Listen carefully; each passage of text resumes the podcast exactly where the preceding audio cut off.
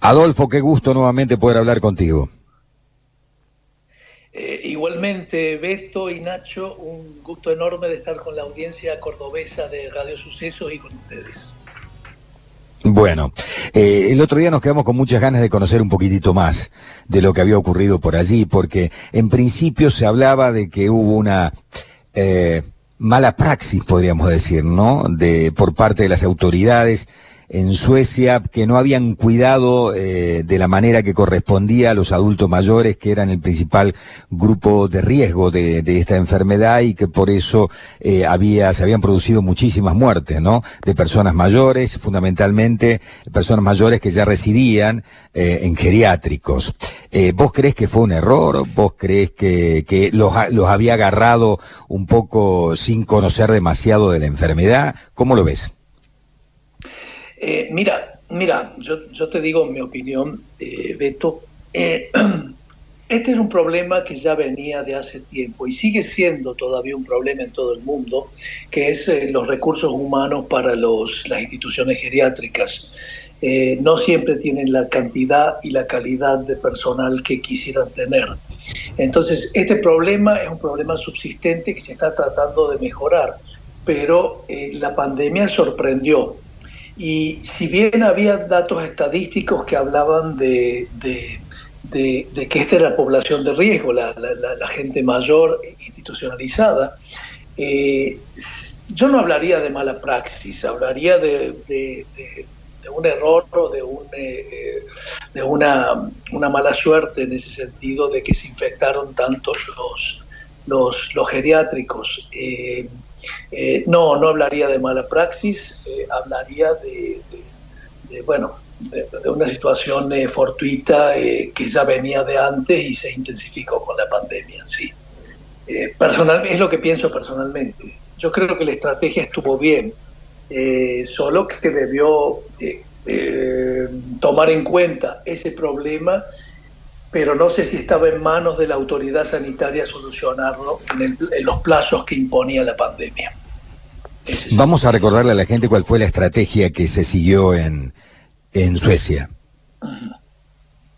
Bueno, eh, yo les explico. Esto empezó en marzo aquí, eh, comenzó con medidas muy simples. Acá no hay, no hay confinamiento, no hay, no hay cuarentena, eh, o, o, cuarentena como la entienden ustedes. Hay una cierta cuarentena que se voy a explicar Comenzó con medidas muy simples, lavado de manos, eh, eh, no reuniones de más de 500 personas.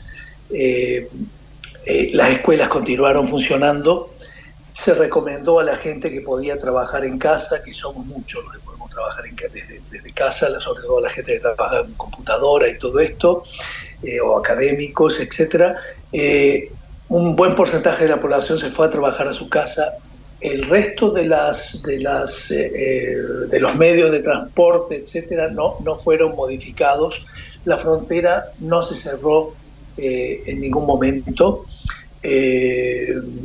Los chicos hasta los 16 años siguieron concurriendo a las escuelas prácticamente normalmente y quedó librado a la conciencia de los padres que es lo que tenían que hacer eh, bueno, después, cuando empezaron a aumentar el número de casos, digamos, estamos hablando ya de abril-mayo, eh, bueno, se restringió más aún el número de personas que se podían reunir a 50, o sea, no puede haber reuniones de más de 50 personas, se intensificó el tema de distanciamiento social, por ejemplo, yo iba al gimnasio a, sesiones eh, grupales, así, de ejercicios, y bueno, disminuyó la cantidad de concurrentes a la mitad porque eh, depende del tamaño de la, de la habitación donde se hace el ejercicio, la cantidad de personas, por ejemplo, de 50 a 25, si no podíamos tener una distancia de entre un metro y medio y dos metros entre persona y persona.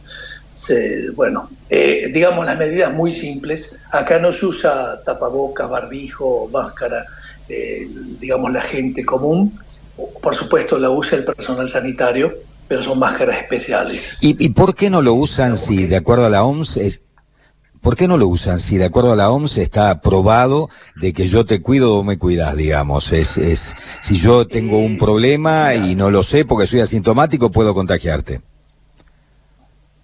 Mira, eh, el tema de la transmisión asintomática todavía es un tema, un tema controversial.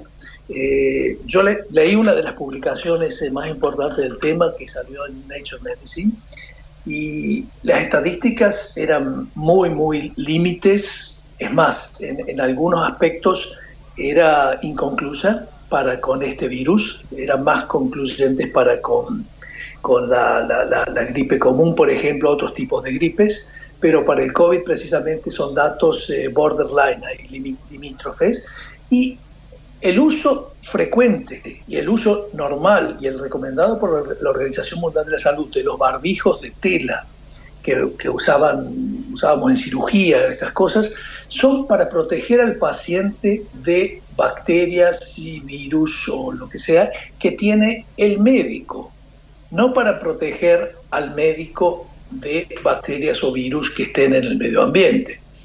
En el caso particular del COVID es un virus bastante pequeño que necesita máscaras especiales, entonces el personal sanitario para evitar contagiarse utiliza esas máscaras, las N95, que se distribuyen como parte de la protección personal.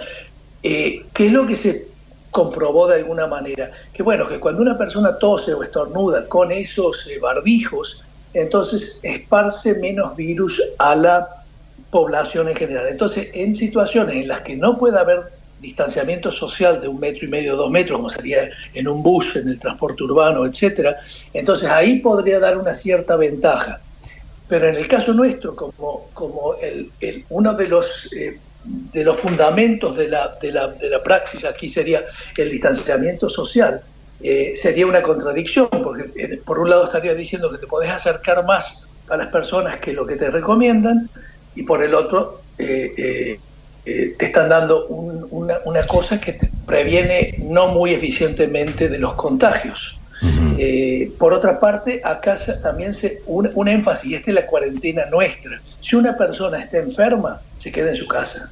Se siente enferma, se queda en su casa. Se queda por lo menos dos días en su casa y no, y no, no sale.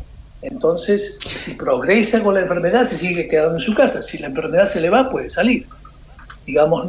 Pero discúlpame, ¿pero va alguien y sopa a esa persona o no? ¿O simplemente es una cuestión de conciencia de cada uno? Digo, esa persona se siente mal. Yo empiezo con un resfriado, me quedo en mi casa. Me siento peor. Llamo al médico, obviamente, me hacen un hisopado, supongo, o no. No, no fue así eh, acá. Eh, había un teléfono, una línea caliente, donde la gente llamaba y le explicaba a una persona instruida, no un médico, una, una enfermera instruida, acá las enfermeras son bastante instruidas, eh, qué es lo que tenía. Y si la persona, en, su la descripción de sus eh, síntomas, eh, demostraba un cierto interés en hacer un, un, estudio más, más profundo de lo que tenía, digamos, podían recomendarle ir a un centro de salud eh, pero en la mayoría de los casos, gente que padeció COVID lo padeció en su casa, amigos inclusive, eh, lo padeció en su casa, nunca le hicieron test, nunca le hicieron hisopado. Los hisopados son solamente para la, o sea, fueron por mucho tiempo solamente para la gente que requería cuidados eh, médicos en un hospital. O sea, se reservaban a esas personas. ¿Y la actividad económica? ¿Qué ocurrió con la actividad económica? Mira, la actividad económica está, está lesionada de alguna manera acá también, porque obviamente si la mitad de nosotros va a, va a trabajar eh, eh, al, sitio de trabajo, digamos el 50%, 50% va a los gimnasios, 50% va a pequeños espectáculos, los espectáculos grandes están cerrados, eh, los restaurantes, no, para los restaurantes no es redituable eh, mantener el restaurante con solamente la mitad de la concurrencia, muchos eh, gastronómicos han cerrado, eh, muchos, muchas empresas de, ropa, etcétera, han cerrado porque no, no pueden mantener la cantidad de ventas en forma como fue antes de la pandemia, por ejemplo. Yo no sé si han cerrado transitoriamente o permanentemente, pero aún así la economía nuestra en comparación con otros países que han impuesto confinamientos eh, severos, es mucho más floreciente, por supuesto. ¿Y ha habido ayuda o apoyo del Estado a estos sectores que hoy ven que no, eh, no pueden eh, realizar su actividad, por ejemplo, la hostelería o los restaurantes?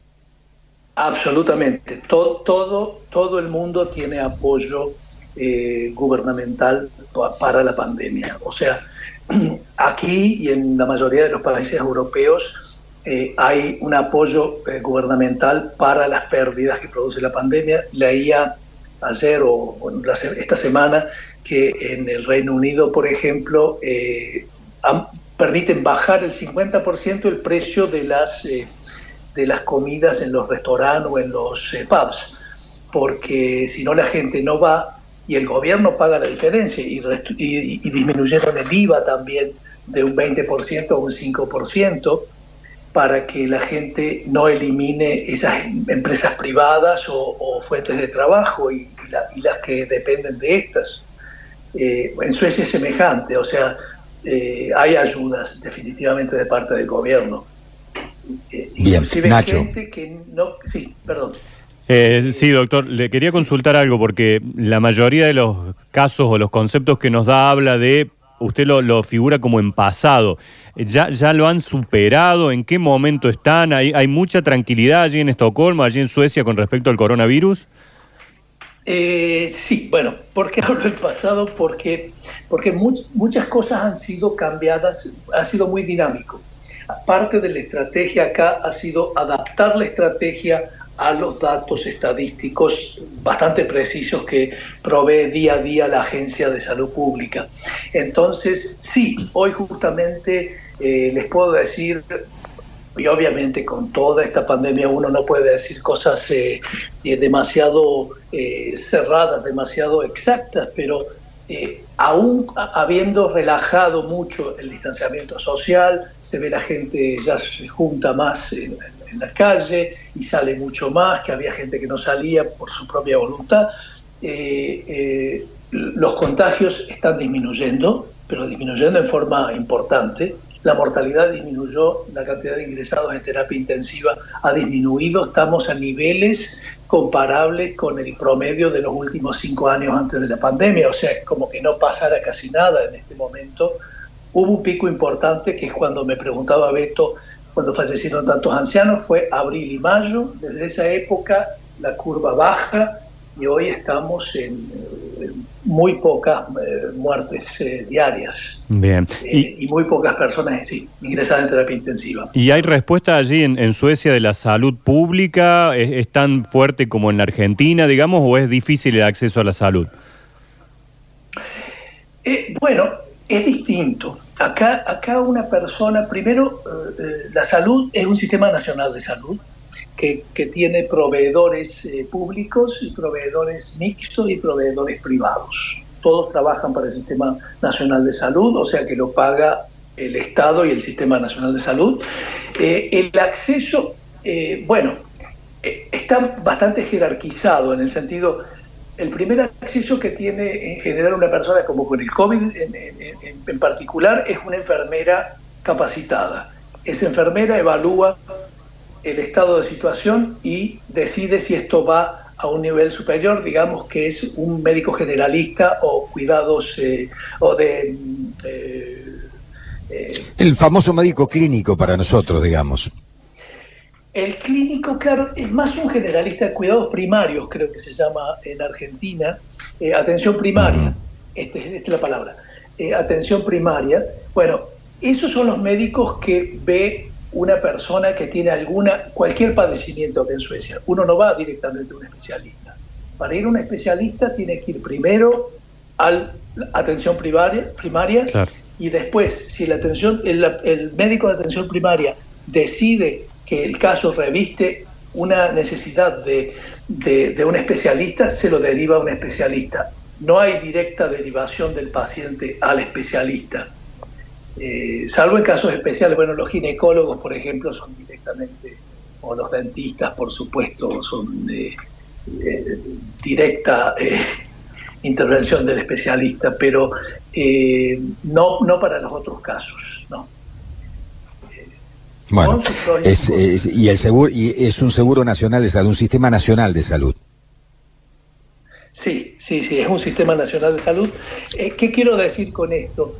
yo estoy cubierto, digamos, mi máximo eh, gasto en eh, médico anual, digamos, cada vez que voy, si yo fuera el médico, eh, eh, tengo que pagar, supongamos, algo equivalente como si fuera 20 euros, que es un monto para, para, para ser atendido, pero esto hasta un máximo de unos 200 euros. El resto lo paga el Sistema Nacional de Salud. O sea, si una es como el seguro, el, la... Desde la 11 en adelante lo paga el Sistema Nacional de Salud.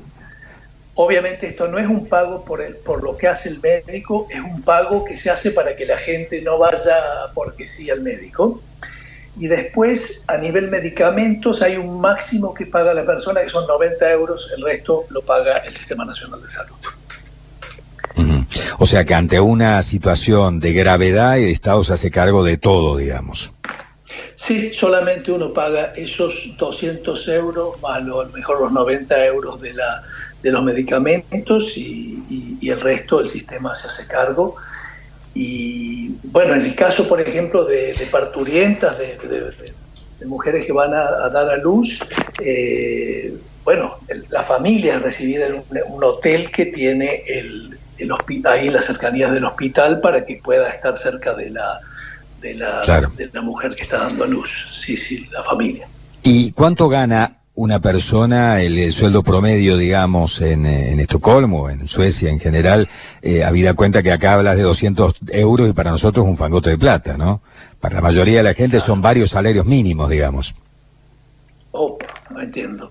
No, no, un salario, yo no sé cuánto es un salario medio en este momento, el mínimo está cerca de, te diría unos, eh, o sea, en la mano, ¿no? Unos 1.400 eh, euros, porque después, eh, o sea, el salario bruto es más alto, acá hay muchos impuestos a las ganancias. Una persona puede ganar de, 3.000 euros bruto y recibe en la mano 2.200, por ejemplo, eh, eh, de, dinero en efectivo. Sí, todo, Está bien, pero un salario bajo es de 1.400 euros en la mano. Sí, sí. Sí, sí, más o menos. Es eso. o sea que claro, entonces uno se pone a pensar, acá el salario mínimo es 16 mil pesos, al dólar de hoy, al euro de hoy es casi 100 euros. ¿eh? 110 euros. Entonces, 200 euros para nosotros sería una fortuna tener que poner un sistema de salud, claramente, ¿no? Lo que pasa es que acá el sistema de salud es muy complejo, ¿no? Es, pero eso es un gasto anual, no un gasto mensual, es por año. Por eh, año. Entonces, claro, pero después yo te tengo que aclarar otra cosa acá. Este es un país bastante igualitario. O sea, si bien el que gana poco o gana 1.400 o 1.500 euros, no sé, no sé exactamente la cifra, un futbolista, llamarle famoso, no gana más de 9.000 euros. Entonces, por eso se van los futbolistas de Suecia. O sea, ese es el tema con, con Suecia. Para ganar más de 10.000 euros tenés que producir cantidades enormes de dinero. Entonces, digamos que hay un rango bastante reducido. O sea, el jefe gana a lo mejor eh, el doble, el triple, el cuádruple que un empleado en, una, jerarquía eh, inferior, pero eh, no gana 100 veces eso. ¿Me entendés? hay una cierta igualdad social. Bien. Eh, actualmente, eh, ¿tenés algún reporte? ¿Lo siguen en los medios de comunicación al tema de COVID o ya es un tema casi del pasado, digamos? ¿O todos los días la, las portadas de los diarios? está ¿Hay tantos contagiados, tantos muertos? Mira, no, no, el tema es un tema diario, sí, sí. Bueno, yo personalmente leo todos los días los informes de la, de la, de, de la Agencia de Salud Pública pero no soy yo solo, yo me, comunico con, la, media y muchos de mis amigos y gente no en el ámbito médico eh, están al tanto de los datos y los diarios muestran. Sí, sí, es un tema, es un tema. Ayer, por ejemplo, cuántos contagiados, cuántos contagiados se reportaron ayer en Suecia y cuántas muertes. Bueno, mira, el número preciso de, acá, acá no hablamos de contagiados, sino que hablamos de contagiados confirmados, porque el test lo que hace es confirmar, no te, no te dice cuántos contagiados hay, te dice cuántos de esos de esa gente que puede llegar a tener... Se han confirmado. tiene, tiene test positivo. 76 mil casos hay confirmados a ayer a la tarde. Y en total. La suma, en total, solamente 76 mil confirmados, lo que indicaría... ¿Y ayer, por ejemplo, cuántos se confirmaron? Ah, no, muy pocos, digamos... Bueno, ese es un dato medio complicado de, de, interpretar, porque lo que ha pasado acá es que había muy pocos test al principio, te estoy hablando de hace unas cuatro semanas, hacían 30.000 test por semana. Eh, las últimas semanas eh, se duplicó y, más el número de test. Estamos cerca de unos 75 mil test por semana. Han mejorado los test. Entonces, mucha más gente se hace el test. Como te decía antes, vos llamabas a la enfermera, tengo tos, tengo fiebre, tengo, bueno, ¿te falta la respiración? No. Bueno, quédate en tu casa, tenés que quedarte dos semanas en tu casa y sí, y te clasificaban como potencial COVID. Pero si dices, bueno, me falta la respiración, bueno, vas a tener que llegarte al, hospital y te vamos a evaluar. A esa persona, a ese sí le hacían hisopado o... Bueno, hoy en día no solo se hace hisopado, se hace también anticuerpos. Sería la reacción inmunológica contra el virus del COVID y son test eh, que en teoría son más eh, eficientes para, para eh, evaluar la situación. Si tenés el virus, si lo tuviste, y esto es, es importante para cómo interactúas en la sociedad. Bien. Sí, sí. Bueno, te agradecemos muchísimo el contacto telefónico. Los tiempos siempre son cortos en radio, lamentablemente, porque tenemos que ocuparnos de todo lo que está ocurriendo en un informativo. Pero queríamos eh, eh, estar algunos otros minutos conversando contigo, porque es bueno por allí no comparar, ¿no? Sino ver las distintas realidades, ¿eh? eh y distintas, evidentemente, formas en que se han llevado. Yo insisto, a lo mejor no vamos a coincidir, pero yo creo que en Argentina hubiera sido imposible llevar adelante el plan que se llevó adelante en Suecia habida cuenta de cómo somos los argentinos, cómo actuamos los argentinos, la anomia, el desapego a la ley, a la norma. Acá siempre continuamente intentamos estar haciendo trampa, digamos, somos complicados. Ya lo sabes porque vos sos argentino, pero la idiosincrasia es muy distinta, ¿no? A la idiosincrasia, obviamente, del sueco, eh, donde, bueno, a lo mejor se puede llevar una, adelante una, una mm, estrategia totalmente distinta a la que se llevó adelante aquí en Argentina, que se nos está haciendo larga, ¿no? A nosotros, ya son cuatro meses, ya es una cosa que es difícil, ¿no?